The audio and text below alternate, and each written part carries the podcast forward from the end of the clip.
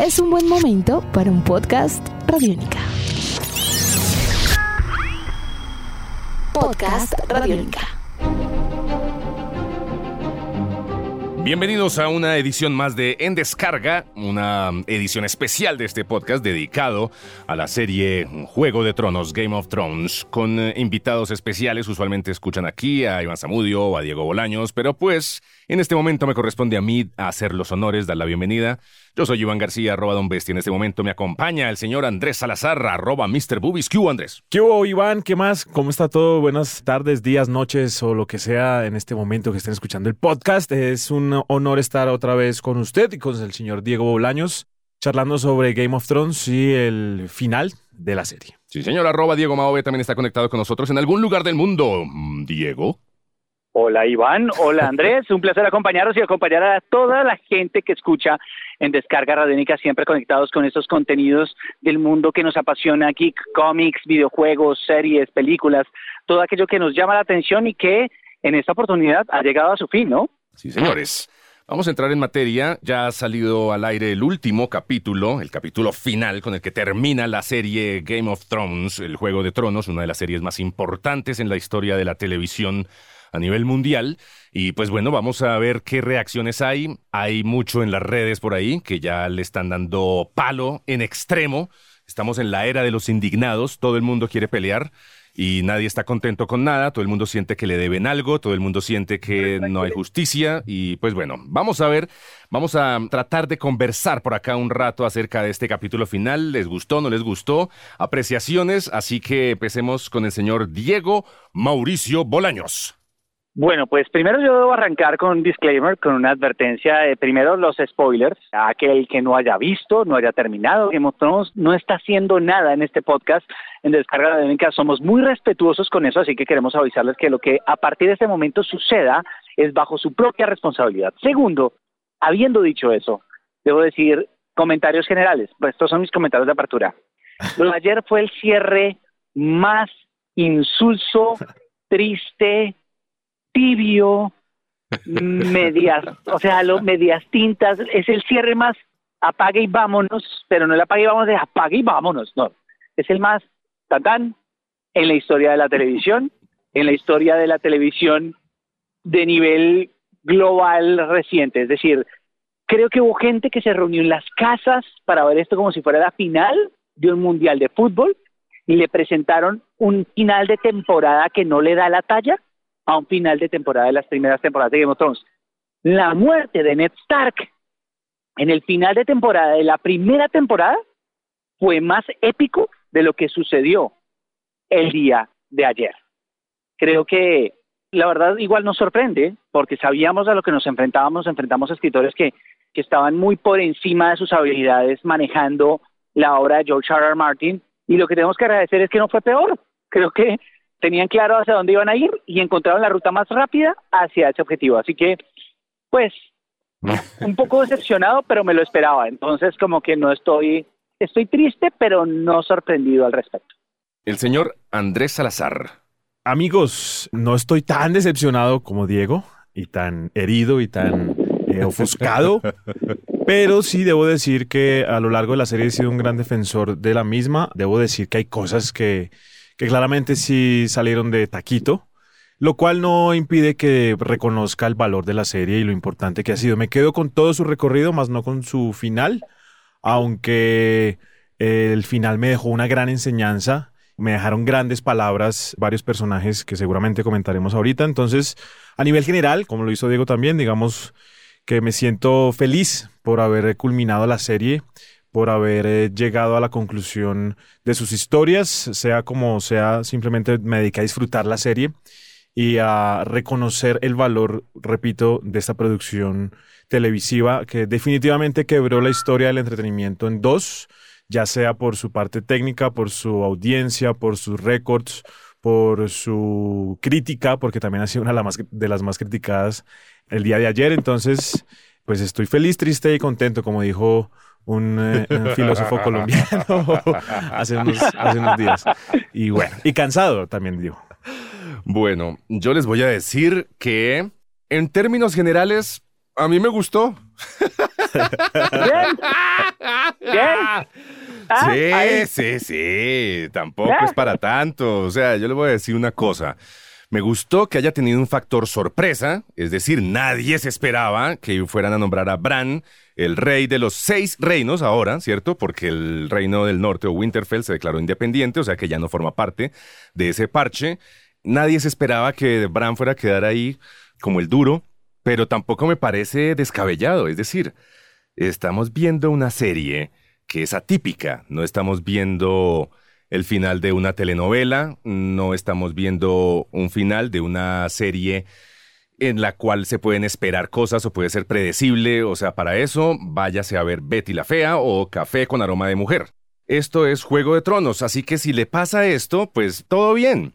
Ahora, sí estoy de acuerdo con que esta última temporada se manejó de una manera poco adecuada, sí estoy de acuerdo con lo que ya habíamos hablado antes en Sí. podcasts anteriores y decíamos que cómo se estaban resolviendo las cosas muy a la ligera.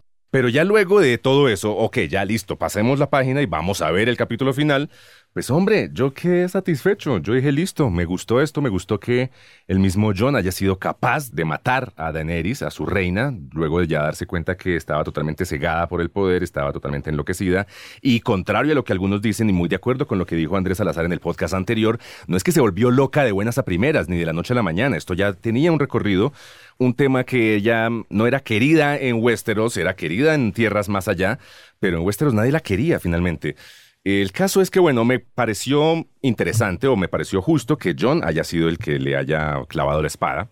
Me pareció interesante que llegara Drogon y se diera cuenta también que John tenía que hacer eso. Y el verdadero culpable de la locura de Daenerys era ese sillón de hierro fundido Mil espadas. mil espadas y el dragón lo que hizo fue der- derretirlo. Dijo, por culpa de esta, de esta pieza, de este objeto, fue que se enloqueció esta señora. Esa sí es toda suya, Iván. Hay que felicitarlo porque usted vaticinó que iban a derretir el sí. trono. Porque lo habían podido destruir de mil maneras. Pues usted dijo, no, eso lo van a derretir. Yo pensé que estaba destruido después de la... Yo también. Sí, yo también juraba que eso podía haber pasado. Que después de, de la caída de la Torre Roja, yo dije, no, pues allá quedó el trono, pero pues no. Estaba bastante destruido el salón, pero el trono estaba intacto. Sí, es verdad. La imagen también, la, la imagen, una de las primeras, de los primeros actos, cuando el pobre Tyrion encuentra a sus hermanos enterrados, Jamie abrazando. Muy fácilmente, ¿no? Jamie Muy, muy, muy convenientemente ubicados a tres piedras de superficie, es decir, dos piedras más y sobrevive. ¿no? Hombre, Bueno, Diego, pues entonces que no, pongámosle, pongámosle a Tyrion entonces un sombrerito de arqueólogo y que se la pase Sí. todo el capítulo sacando ladrillos. Hombre, tampoco. Sí, no, tampoco, tampoco. Pero bueno, fue esa imagen. no sé, pero es que argumentalmente es, es demasiado débil, es demasiado... Es decir, esto demuestra la capacidad de Noafik y Vice como escritores que, que la verdad se puso en tela de juicio a lo largo de toda la temporada y concluye de la forma en que todos sabemos. Es decir, Vice y Benoit, eh, Benioff hicieron un gran trabajo descubriendo el material de George R. R. Martin y haciéndolo trascender al mainstream, pero no son unos grandes artífices de una gran historia. Es decir, creo que en el momento que tuvieron que dar la talla, no lo hicieron de ninguna forma. No, hicieron una serie muy, muy, muy, muy triste, muy sin mayores colores. Es decir, es que recordemos, señores, que toda historia, y acá los amantes, a los amantes de los spoilers van a estar de acuerdo en que lo importante no es lo que sucede, sino cómo sucede. Y en este caso a ellos le dieron el spoiler, digamos que George R. R. Martin les dio el spoiler a ellos y les dio la creatividad para llevarnos a ese camino de la forma más creativa posible y ellos hicieron un trabajo muy triste, muy plano. Como les digo, lo importante no es lo que sucede, sino cómo sucede. Es decir, uno se ve Titanic sabiendo que el barco se hunde. Sí, y uno puede ver Game of Thrones sabiendo cómo resulta y las últimas tres temporadas no son memorables en absoluto. Vamos a seguir hablando de momentos como la batalla de los bastardos, que bueno, sí sucede en la sexta temporada, pero pues es obviamente ligado de la obra original. Vamos a ver hechos como la boda roja, vamos a ver momentos épicos, pero díganme un momento épico de estos últimos tres capítulos o de esta última temporada que hace la historia. Pues Yo creo que igual hay muchos, o sea, eso depende Muchísimos. es de cómo, Pero- de cómo se vea pero- y ya ahí todo el mundo está indignado, o sea, todo el mundo, incluido Diego Bolaños. Pero... No, no, no, lo mío no es indignación porque sí, yo, yo lo esperaba. Es decir, la sorpresa que yo esperaba es que después de tantas cosas, Benoit y Weiss nos dieran algo distinto, es decir, nos dieran un momento impresionante que no esperábamos venir, que fue lo que sucedió y lo que hizo grande Game of Thrones. La gente que dice que no va a haber otra serie como Game of Thrones, yo creo que están muy equivocados. Creo que, que el hecho de tener el video on demand, pero mientras una serie muestra calidad, porque recordemos que los índices de audiencia de Game of Thrones en su primera temporada fueron nulos, es decir, nadie le importaba en el panorama Game of Thrones, muchos actores rechazaron Game of Thrones porque les parecía una serie de época de nicho que no le interesara a nadie hasta que al final de la primera temporada la gente quedó boquiabierta y empezó a recomendarla con amigos. Creo que eso puede volver a suceder con cualquier otra serie. Totalmente creo que eso de de, que, ah, es el fin, es el fin de la televisión semanal, No. creo que no va a suceder. Si una serie es de calidad y sucede lo que sucedió con Game of Thrones, que tuvo una un índice de audiencia invertido al de otras series, en donde la serie fue creciendo conforme pasaban las temporadas y gente tenía la opción de recomendarse a las otras personas, eso iba a suceder. Pero es que en el caso de ellos estamos hablando de una serie que al final no pasó nada. Es que no es de indignación, es que yo esperaba que me sorprendieran. Visti y Andrés, quiero que me digan ustedes si las muertes más importantes y esperadas en la historia de Game of Thrones no fueron muertes que se solucionaron en tramas de 30 segundos a 2 minutos. Es decir, todas son decepcionantes. La muerte del Rey de la Noche es decepcionante. La muerte de Cersei es decepcionante. Es la muerte de Titanic. Y la muerte de Daenerys es decepcionante. Pues es que precisamente Una lo que usted... sorpresa, ningún momento épico. Nadie, nadie, nadie estaba al borde del asiento. Y eso me parece, es decir, tuvieron tres oportunidades para darnos ese momento memorable con tres muertes. Y perdón, pero la muerte de Cersei pasa como un momento más del derrumbe de todo lo que pasa en Esa, esa muerte a mí tampoco me pareció justa, la de, la de Pasa de Cersei y agache. Jaime. Y la de Daenerys es el abrazo y la puñalada rastrera en en el beso. Es decir, perdón por David Benioff y por Vice, pero esto demuestra que, pues con razón, ellos antes de Game of Thrones no tenían nada que presentar. Y creo que después de esto, no, Después de esto, mire, no, no es que de la nueva trilogía Star Wars. No es que estemos cortando mucho. a Diego, no, no, no, es que la, la señal a veces falla. Pero bueno, no, tranquilo, yo sé, yo sé todo eso. Yo estoy de acuerdo también. Hay que tener en cuenta que cuando empieza Game of Thrones es como si lo hubiera hecho Francis Ford Coppola, usted la compara con El Padrino. Y ya después esta última temporada es como ver los Transformers de Michael Bay, más o menos, que eso es puro, Sí. pura acción, chumbimba, pero de fondo nada.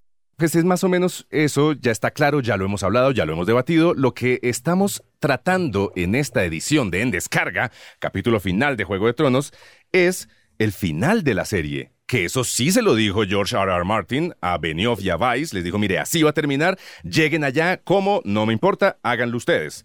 Entonces, yo estaba diciendo que listo, me gustó la muerte de Daenerys a manos de John, me gustó que John haya quedado como un paria, que no es que haya sido listo, maté a Daenerys, ahora yo soy el rey, vamos, viva todo, viva los Stark. No, no pasó, el tipo iba para el hueco. Ahora, Gusano Gris, qué personajazo. O sea, yo estoy odiando y creo que todo el mundo está odiando a Gusano Gris, qué personajazo. O sea, dígame qué pasa cuando todo el mundo empieza a odiar a un personaje. Es que lo hizo muy bien, o porque salió muy bien. Y me parece que listo, esa locura, que si se ha justificado o no, que si los son Solid o los era- estaban con gusano o no, pues yo creo que más de uno habrá dicho, oiga, este man se volvió loco, pero pues bueno, él es el coronel o él es el general de este ejército, pues bueno, sigámoslo. En fin, Jon Snow es un paria. Tyrion se salvó de la muerte por los pelos, aunque Gusano Gris se lo quería bajar. Un concilio que se reúne, obviamente gracias a los cuervos que envió Varys, que alcanzó a enviar antes de morir, pero que vamos aquí a otro punto y ahí es donde yo empiezo a criticar también, porque no todo es color de rosa. Varys envió cuervos diciendo que vea, el heredero es Jon Snow. Y todos llegan y se reúnen en este concilio y nadie mencionó el tema. Nadie dijo que, óigame, ¿y no les parece que Jon Snow podría tal vaina? No. Todo el mundo se lo pasó por la galleta. Ahora, eso también me parece bueno. Quiere decir que estamos dejando a un lado el tema de los, del juego de poderes debido a su apellido, o sea, Chao. Se está hablando de instaurar una especie de democracia. El mismo Sam es víctima de burlas de todos sus eh, am- Sí. eh, todos los amiguetes cuando él propone unas elecciones, ¿cierto? O sea, cuando Demo- él propone demócratas. la democracia, todos se le ríen en la jeta. Pobre Sam. Yo decía, bueno, listo, así es el mundo. Como pasa tal- hoy, sí. Exacto, hoy en día funciona exactamente igual, que el pueblo decida. sí, vamos a las urnas, todos voten tal. ¡Juá, juá, juá, juá! En fin, eso no importa. Lo que importa es que el mismo Tyrion es el que propone un personaje que no es el que todo el mundo se esperaría que fuera el rey. Y dice, pues es que este personaje tiene una historia y habla y dice, lo más importante es la historia. Así Benioff y Vice se hayan pasado por la galleta la historia. Pero básicamente es eso. También lo que usted dice me pareció uno de los momentos también más bajos de todo el capítulo. Yo entiendo que murieron los malos, como decía Tyrion, murieron la mayoría de los malos en todas partes, pero que nadie generara el más mínimo debate, discusión o cuestionamiento. Es decir, la naturaleza humana no permitiría que una escena como esa se presentara, una escena lo más de cándida e inocente en la que todos los lores acceden a la primera opción. Y además con el chiste super mediocre del tío de los Stark, es, no sé, también a mí me pareció que eso estaba completamente fuera de lugar, al igual que la escena de del consejo del, de la mano del rey y los maestros de moneda, guerra, etcétera, que fueron escenas de un tono muy, muy cuestionable. Digamos, Andrés? en la escena de los maestres sí fue raro, ese chistorete como pálido no me pareció chévere, pero la escena donde están los, las personas más poderosas de todo Westeros me pareció muy importante porque volvió el Tyrion de las palabras y de las frases memorables. Ahí le cayó la boca a millones de personas que decían que Tyrion se había convertido en una persona fofa porque dijo cosas, básicamente concluyó la serie ahí. Él es el rey. O sea, ¿por qué una persona les dice a los manes más poderosos que tienen que más bien elegir entre ellos y el man mismo propone a uno y ese es el que queda? Él es el rey. Él es el que dice, y voy a citar la frase. Es un diablillo. Es un diablillo que tuitea anoche. Es que no hay, no hay nada más poderoso que una buena historia. Aquí no hay poder porque tienes un ejército, porque tienes un dragón, porque tienes armas, porque eres bueno con la espada, porque revives a los muertos. No. Aquí lo verdaderamente importante es la persona que ha tenido una historia y que ha evolucionado y un man o un pelado que quedó inválido desde el primer momento, que supo convertirse en el cuerpo de tres ojos, que pudo volar, que tiene clara toda la historia y tiene clara toda la memoria consecuente, de, la, de la universalidad, sí, pues es consecuente. Lo de la discusión de Jon Snow como Targaryen, pues sí, yo también dije, bueno, ¿por qué no hablan? Pues no pasó, pero igual también entiendo que ya no importaba. Seguramente dijeron, pues ya no hay trono, ya los Targaryen, chao, son un peligro, están locos, así como enloqueció Daenerys, el man John puede que enloquezca, pues no, venga, break the wheel, rompamos la, la, rueda y pues definitivamente quemaron el trono porque el rey pues ya venía con trono propio, como hay memes por ahí. Entonces, pues sí, yo entiendo esa desazón de Diego, la entiendo, entiendo su inconformismo. No, yo entiendo lo que dice Andrés de la... O sea, que quede no me molesta y, creo que sí es una gran sorpresa, pero la forma en que construyen esa, sorpresa y nos presentan esa sorpresa, pues no es la mejor. Lo que, les digo, el tono de la escena no es un gran tono, no es, no es épico y los que están ahí no representan mayor presión. El man de Dorn ni siquiera abre la boca en toda la escena.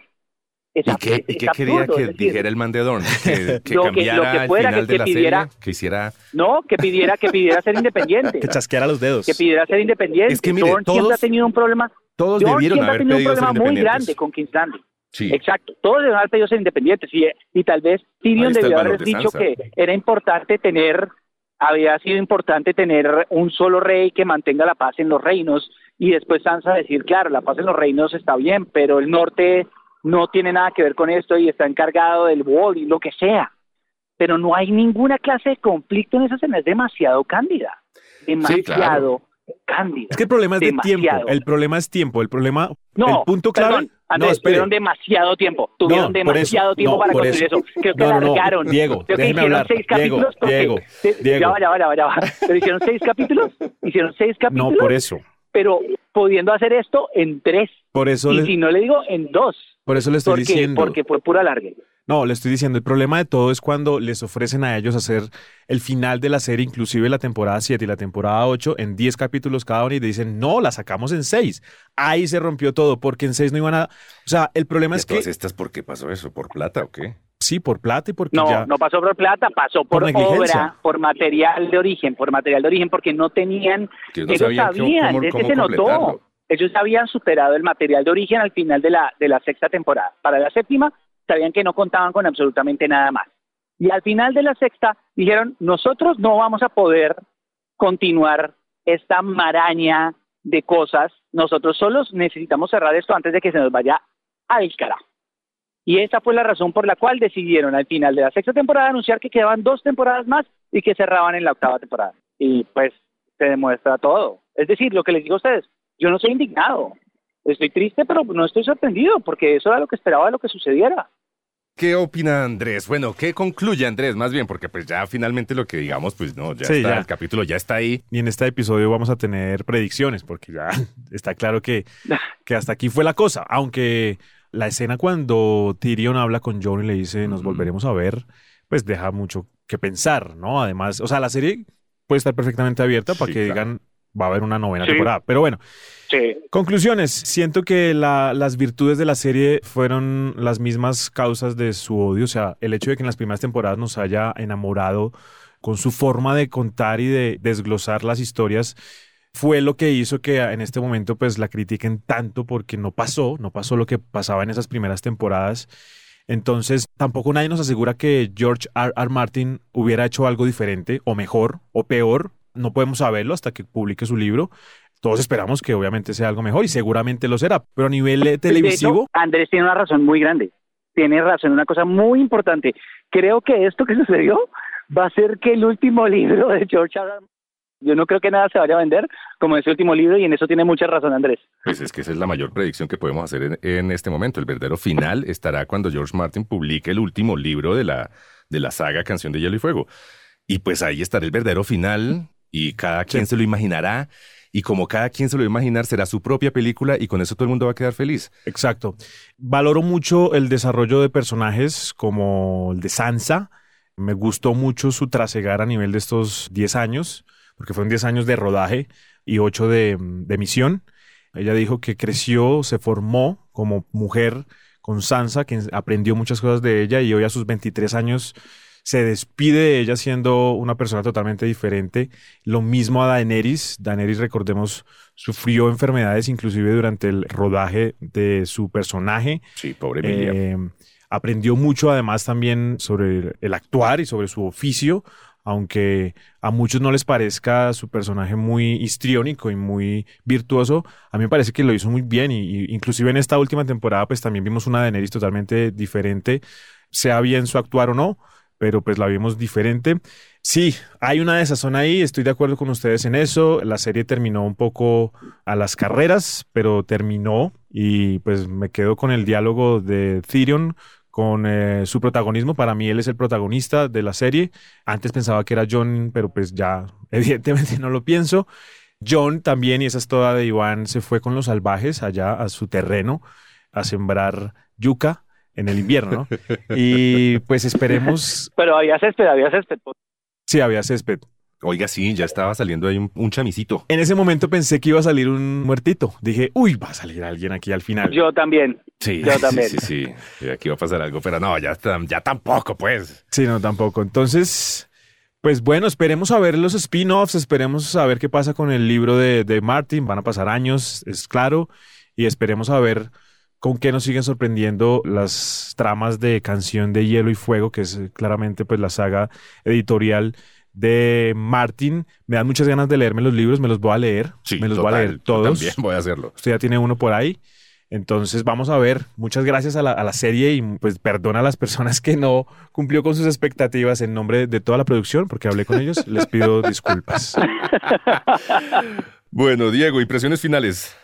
Pues que el universo de George R. R. Martin pues demuestra el valor que tiene él como escritor, que demuestra el valor que este tipo de historias de fantasía que en algún momento se consideraron que no podían tener un éxito en un formato mainstream como este, pues demuestra que hay con qué, que hay muchas historias tremendas y creo que al final nos dice, vayan y lean, leamos, leamos, que hay muchas historias desde El Señor de los Anillos hasta esto que nos muestran mundos increíbles, fantasiosos y maravillosos que claramente lo único que les dijo George Martin a estos señores era, vean, John termina como King Beyond the Wolf, Sansa termina como Queen in the North, Bran termina como el rey en King's Landing y Arya termina como aventurera, porque fue la única escena, ese cierre de los hermanos Stark, Mm. fue la única escena que se hizo conciencia y seguridad de lo que se estaba haciendo y se nota mucho en la narrativa visual y en el guion Sí.